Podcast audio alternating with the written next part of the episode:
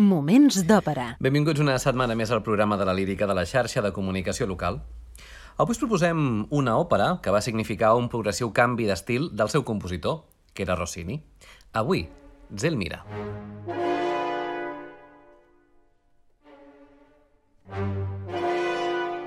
Moments d'òpera amb Albert Galzeran. Zelmira és una òpera dividida en dos actes amb música de Joaquino Rossini i llibret en italià d'Andrea Leone Tottola, tot i que basat en el drama Zelmire del francès del Mont de Veloa del 1762. L'estrena va ser al Teatre Sant Carlo de Nàpols el 16 de febrer de 1822. La primera representació a Catalunya va ser al Teatre de la Santa Creu el 6 de maig de 1824. Pel que fa als personatges principals que intervenen en aquest títol, Polidoro és el rei de Lesbos, un paper per baix. Zelmira, la filla de Polidoro, soprano amb un bon registre greu. Ilo és el príncep de Troia, un paper molt exigent per tenor, especialment hàbil en el registre agut i sobreagut. Antenore és l'aspirant del tron de Mitilene, un altre tenor. El 1815 Rossini va començar un període d'uns 7 anys a Nàpols amb l'empresari Barbaia del Teatre San Carlo, que va ser el seu període de major creativitat, amb la composició d'una sèrie de 10 drames que se solen anomenar les òperes napolitanes. Són Elisabetta, regina d'Inglaterra, La Gazetta, Otello, Armida, Mosè in Egitto, Riccardo Zoraide, Hermione, La dona del lago, Maometo II i la que avui ens ocupa, Zelmira. Van ser més de 6 anys d'esgotadora activitat si tenim en compte, a més, que, a part de les napolitanes, va estrenar altres 9 òperes a Roma, Milà, Venècia i Lisboa. Generalment són obres serioses, sovint tràgiques, i Rossini utilitza aquestes partitures com a vehicle per expandir els límits de la forma i l'estil de l'òpera tradicional i es distancia de la seva vessant més còmica. Això va fer que, per la majoria del públic del moment, Rossini havia anat massa lluny. De fet, a principis de la dècada de 1820 sembla que el públic italià havia rebut cada vegada més fredament la música de cada vegada, de cada vegada més innovador Joaquino Rossini, sortint de les convencions teatrals habituals. I segurament això va fer que, al cap de poc, eh, Rossini decidís traslladar-se cap a París, on finalment es va retirar de l'òpera amb molt èxit per complet quan tenia 37 anys d'edat, per viure 40 anys sense haver d'escriure cap altra òpera més. Pel que fa a Zelmira, el complicat argument s'articula entorn de la figura de Zelmira, filla de Polidoro, rei de l'illa de Lesbos i estimat pel poble, i del príncep Ilo, marit de la protagonista. Abans dels fets eh, que s'hi narren, en absència d'Ilo, partit per defensar la seva terra natal, Atzorre, senyor de Mitilene, a qui Polidoro havia negat la mà de la seva filla, envair Lesbos en un intent d'assassinar l'ancià rei. Zelmira ha aconseguit amagar el seu pare en una tomba reial i, fingint cedir als propòsits d'Atzorre, l'enganya fent-li creure que el seu pare s'ha amagat al temple de Cerces. Atzorre fa calar foc al temple creient que així ha donat mort al seu rival, però Antenore, aspirant al tron de Mitilene i enemic d'Atzorre, havent-se unit a la conquesta de Lesbos, fa que l'assassinin. Només la providencial retorn del valerós Ilo farà possible l'expulsió del nou usurpador i restablir el seu tron al savi Polidoro. Així doncs, anem a endinsar-nos en aquest intrincat argument i a repassar els moments musicals més rellevants, situant-nos, òbviament, a l'inici de l'acte primer. L'inici d'Atzelmira de Rossini, que com ja us hem avançat és un argument realment enrebaçat, ens situem a les muralles de la ciutat de Lesbos. Està clarejant. Un grup de soldats es lamenten de l'assassinat d'Azor, usurpador del tron de Lesbos. Leucipo es presenta davant els militars i després de saber què ha passat, pregunta per l'autor del crim però ningú sap qui ha estat. Arriba a continuació Antenore, també molt afligit per la mort del príncep, i jura matar l'assassí. Leucipo manifesta llavors el seu desig que sigui Antenore el nou rei de Lesbos, decisió que segunden tots els guerrers. Els soldats marxen i Leucipo i Antenore es queden sols. Realment, ni l'un ni l'altre estan tristos, ja que tot ha estat un excel·lent exercici d'hipocresia. La realitat és que l'assassí del príncep ha estat el mateix Antenore, ja que desitja ser rei de Lesbos i Mitilene a qualsevol preu. El regne de Mitilene ja el té assegurat, però no així el de Lesbos, ja que encara segueix viu el primogènit de Zelmira, filla del rei de Lesbos. No serà, però, molt difícil allunyar de la ciutat a tots dos, ja que han fet córrer el rumor que Zelmira ha matat el seu propi pare i no resultarà complicat acusar-la també de la mort d'Azor. Leucipo serà, doncs, l'encarregat de fer córrer la notícia per tot el regne. Tots dos parteixen i l'escena queda solitària durant uns instants. Fa la seva aparició Emma, que fuig espantada de Zelmira. La dona persegueix a la seva confident, però ella li diu que no vol saber res d'una parricida. Zelmira li fa saber que està molt equivocada i li demana que la segueixi per poder demostrar-li tot el contrari sota jurament de guardar en secret tot el que vegi. Emma accepta i les dones surten. I és que en una gran cripta situada sota el palau del rei de Lesbos, Zelmira va ocultar el seu pare a la cripta abans que fos assassinat per les tropes de l'usurpador i allà s'hi està des d'aleshores. Polidoro es lamenta del seu destí mentre pensa en la seva filla. Marco Vinco interpreta Polidoro en una gravació dirigida per Maurizio Benini amb l'orquestra de cambra escocesa.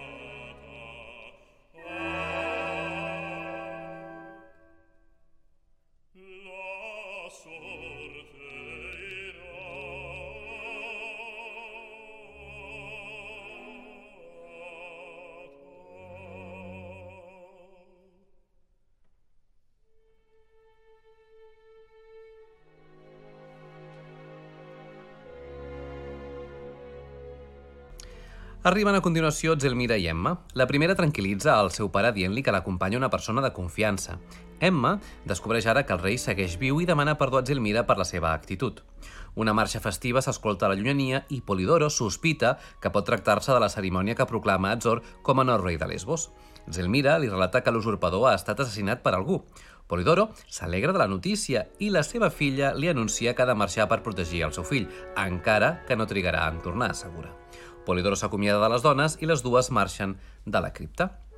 En una gran plaça de la ciutat, en la qual es troba el temple de Neptú, un exèrcit comandat per Ilo acaba de tornar a Lesbos després de molt de temps d'expedició a l'estranger. Ilo, després de fer una salutació a la ciutat, s'alegra pensant que d'aquí a poc tornarà a veure la seva estimada Zelmira. És aquesta una de les escenes més compromeses d'aquesta òpera, ja que està farcida de notes sobreagudes, superant en diverses ocasions el do de pit. De manera que només és accessible a algunes veus privilegiades, com és el cas del tenor peruà Juan Diego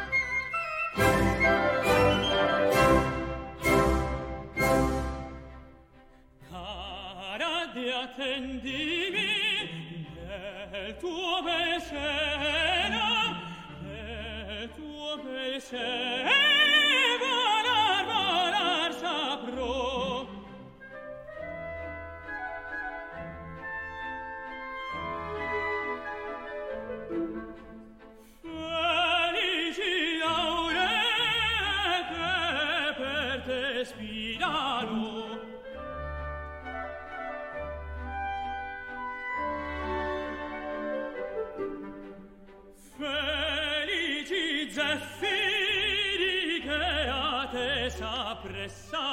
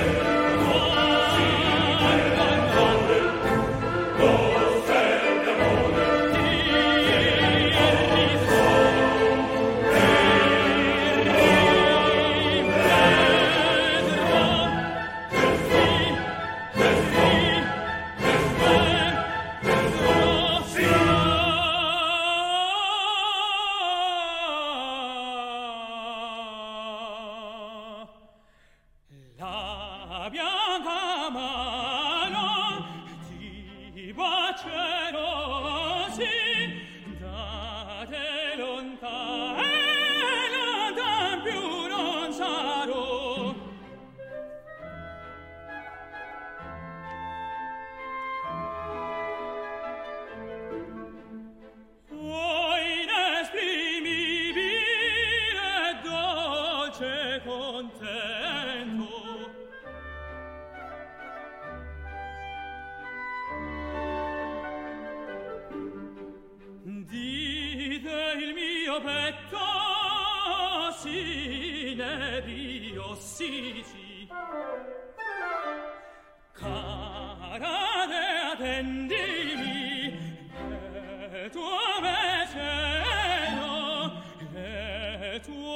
Excel.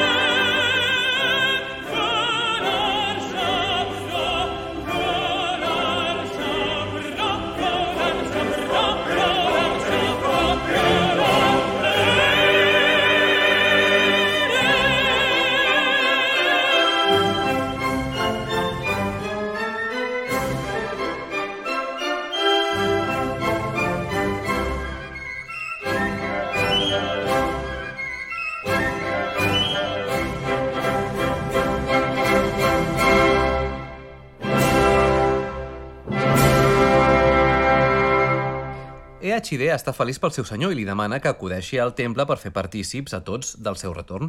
Ilo demana a Eachide que el precedeixi al costat dels seus soldats. El militar obeeix i s'encamina cap al temple amb les tropes. Tot seguit, Zelmira arriba a la plaça. La dona experimenta inquietud en tornar a veure el seu marit i decideix no revelar res dels terribles esdeveniments ocorreguts a Lesbos. Ilo corre per abraçar-la, però immediatament s'adona del dolor que la seva dona sent en el seu interior. La interroga, però ella no li aclareix res. A continuació, dubta si Zelmira la segueix estimant, cosa que ella afirma rotundament. Finalment li pregunta si ja ha informat el seu pare de la seva tornada, el que fa que la dona es posi encara més nerviosa.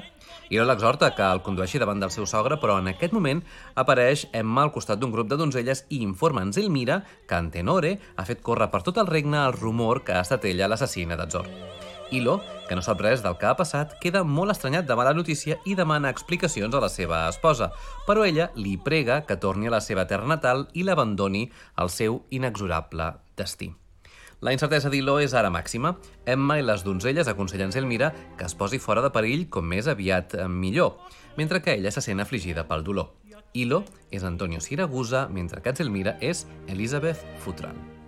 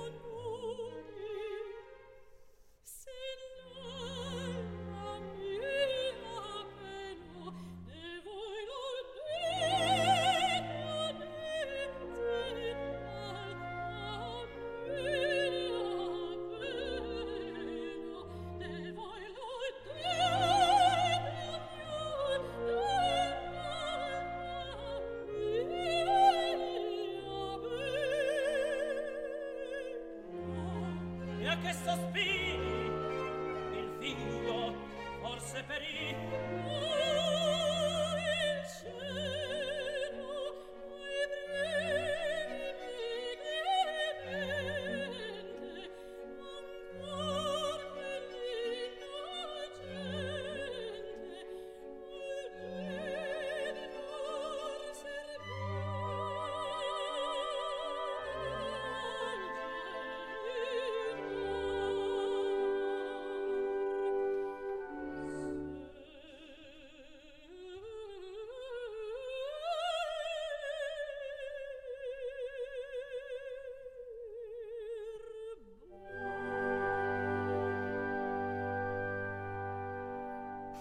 Tots es retiren i la plaça queda deserta. Antenore i Leucipo surten del temple, ja que s'han adonat de la tornada d'Ilo a Lesbos, pel que decideixen eliminar-lo també. D'aquesta manera, Antenore tindrà el camí lliure fins al tron del regne. Ilo torna a la plaça i al veure Antenore s'horroritza, ja que des de la seva conversa amb Zelmira ha pogut deduir que el tron ha estat usurpat i que Antenore ha estat còmplice del vil. Antenore, fent ús de l'art de l'engany, fa saber a Ilo que quan va marxar de Lesbos la seva dona es va unir a Azor, del qual estava secretament enamorada. El va animar a revoltar-se contra el seu propi pare i ella mateixa es va encarregar de donar-li mort. Ilo es creu tota aquesta història i a continuació apareix un grup de sacerdots i informen Antenore que els déus han decretat que ell sigui el nou rei de Lesbos. Antenore i Leucipo s'alegren de la notícia mentre Ilo se'n lamenta. Antenore, Leucipo i els sacerdots entren al temple i Ilo se'n va ràpidament del lloc. Tornen a la plaça Emma i Zelmira, aquesta amb el seu fill en braços. La tristesa que Zelmira sent és enorme i Emma intenta consolar-la.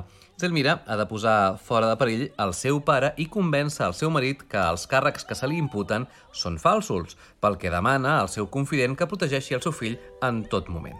Emma accepta la seva petició sense dubtar-ho, agafa el nen i se'n va.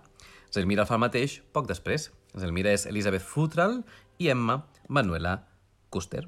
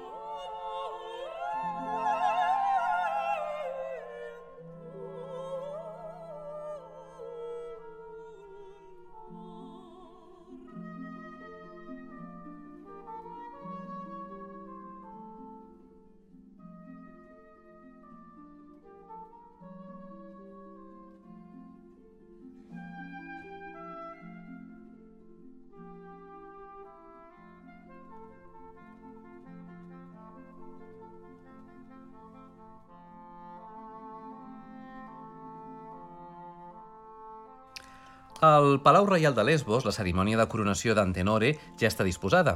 Obre el seguici la Guàrdia Reial dels regnes de Lesbos i Mitilene, seguida per nobles d'ambdues ciutats, un grup de donzelles i, finalment, Antenore, Leucipo i el gran sacerdot envoltat de diversos ministres. Antenore seu al tron i un grup de ciutadans i guerrers lloen el nou rei. A continuació, el gran sacerdot i Leucipo li fan lliurament de la corona i el sceptre i li demanen que es presenti davant de les seves tropes. Antenore, molt satisfet, accepta. Antenore se'n va del palau seguit de tot el seguici, encara que Leucipo es queda una mica endarrerit. Apareix Hilo, que va buscant el seu fill. Leucipo s'adona de la seva presència. El palau està ara desert, pel que és el moment idoni per assassinar-lo. Agafa un punyal i corre cap a ell per matar-lo, però Zelmira arriba a temps d'evitar el crim. Leucipo, veient-se descobert, demana a Hilo a crits que el protegeixi, ja que s'ha adonat que Zelmira pretén matar-lo. La dona queda sorpresa davant de les paraules de Leucipo, però aquest li assegura a Hilo que si hagués trigat un minut més en arribar, ja estaria mort. L'home creu les paraules del malvat i repudia la seva dona.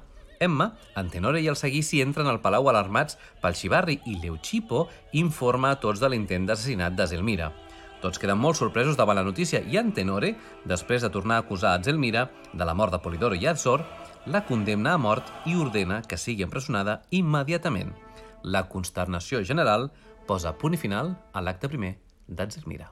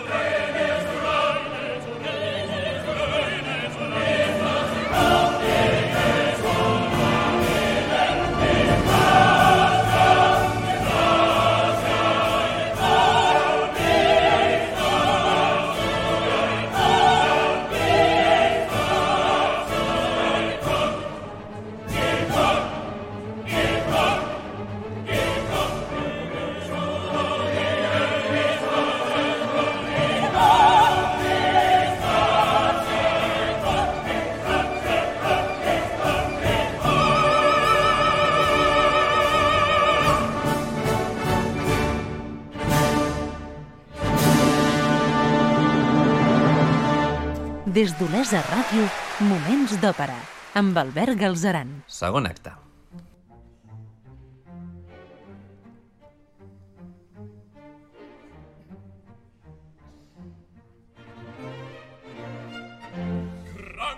A l'inici del segon acte de l'òpera Zelmira de Rossini ens situem a la sala del Palau Reial. Leucipo es presenta davant d'Antenore per lliurar-li una carta que li ha estat interceptada a Zelmira i en la qual es pot llegir el següent. Ilos, si us plau, reuneix les teves tropes i corre a salvar-me. Llavors sabràs que no sóc parricida, que no sóc culpable. Tots dos pensen que potser Polidoro en realitat no és mort, per la qual cosa Leucipo aconsella a Antenore que fingeixi pietat, que alliberi Zelmira i observi detingudament els seus passos. De nou a la plaça de la ciutat, el grup, un grup de donzelles de Lesbos espera l'arribada d'Emma. La noia apareix amb el fill de Zelmira en braços i li lliura a dos joves per ocultar-lo en un lloc segur. Les donzelles se'n van i Emma eleva al cel una pregària en la qual implora protecció per al nen i per la seva mare. No triguen aleshores en tornar les dones per informar Emma que el petit ja està ocult en un lloc segur. La confident s'alegra per això i es retira. A la cripta en la qual s'oculta Polidoro hi ha baixat Hilo amb l'objectiu de buscar un lloc tranquil per pensar. Polidoro passeja per l'amagatall i sospita que Zelmira ha estat capturada. Sogra i gendre es troben descobrint Hilo en aquest moment que Polidoro segueix encara en vida. El rei narra a Hilo tot l'esdevingut a Lesbos en la seva absència, quedant, doncs, demostrada la innocència d'Azelmira. Hilo li assegura que tornarà d'aquí a poc al costat de les seves tropes per alliberar-lo, però Polidoro li demana que salvi abans la seva filla. Hilo obeeix i marxa ràpidament d'aquell lloc. Hilo és Antonio Siragusa i Polidoro Marco Vinco.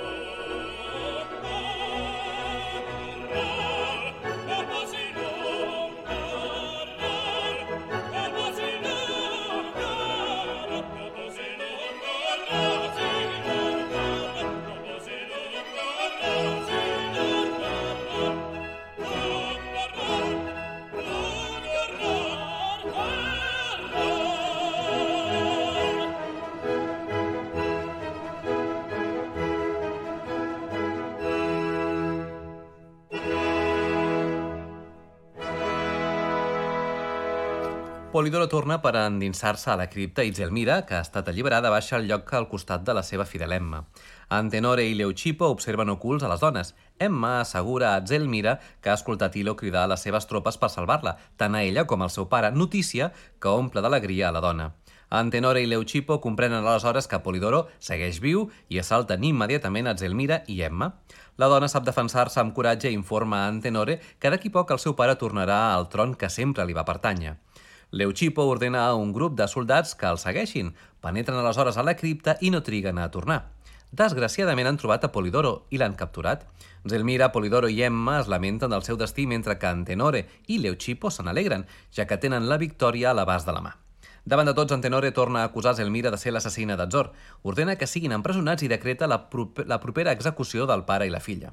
Leucipo aconsella a Antenore que siguin eliminats com més aviat millor, ja que Ilo podria intentar salvar-los en qualsevol moment.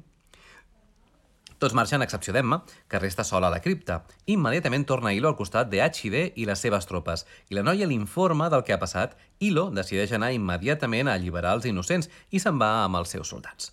A la presó de Lesbos, en la qual es troben reclosos Polidor i Zelmira, mentre el primer reposa, la segona es lamenta de la seva sort.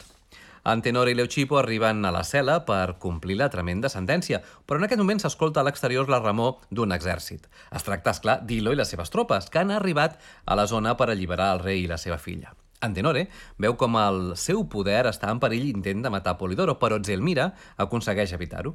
Ilo i els seus soldats aconsegueixen doncs entrar a la presó mentre els habitants de Lesbos lloen Polidoro i Zelmira. Els militars desarmen Antenore i Leucipo. Polidoro podrà per fi tornar al tron. La gran alegria que experimenta Zelmira davant la fi dels esdeveniments posa el punt i final de l'òpera d'aquesta setmana en una escena meravellosa que escoltarem tot seguit interpretada per Joyce Di Donato. En tot cas, us recordem, però, que nosaltres marxem per tornar d'aquí a 7 dies i que us esperem a arroba Moments d'Òpera a Facebook i Twitter. I us recordem que podeu recuperar tots els nostres programes al web laxarxa.cat barra òpera. Gràcies per l'atenció i fins la propera. I com dèiem, us deixem amb Joyce Di Donato. Moments d'òpera amb Albert Galzeran.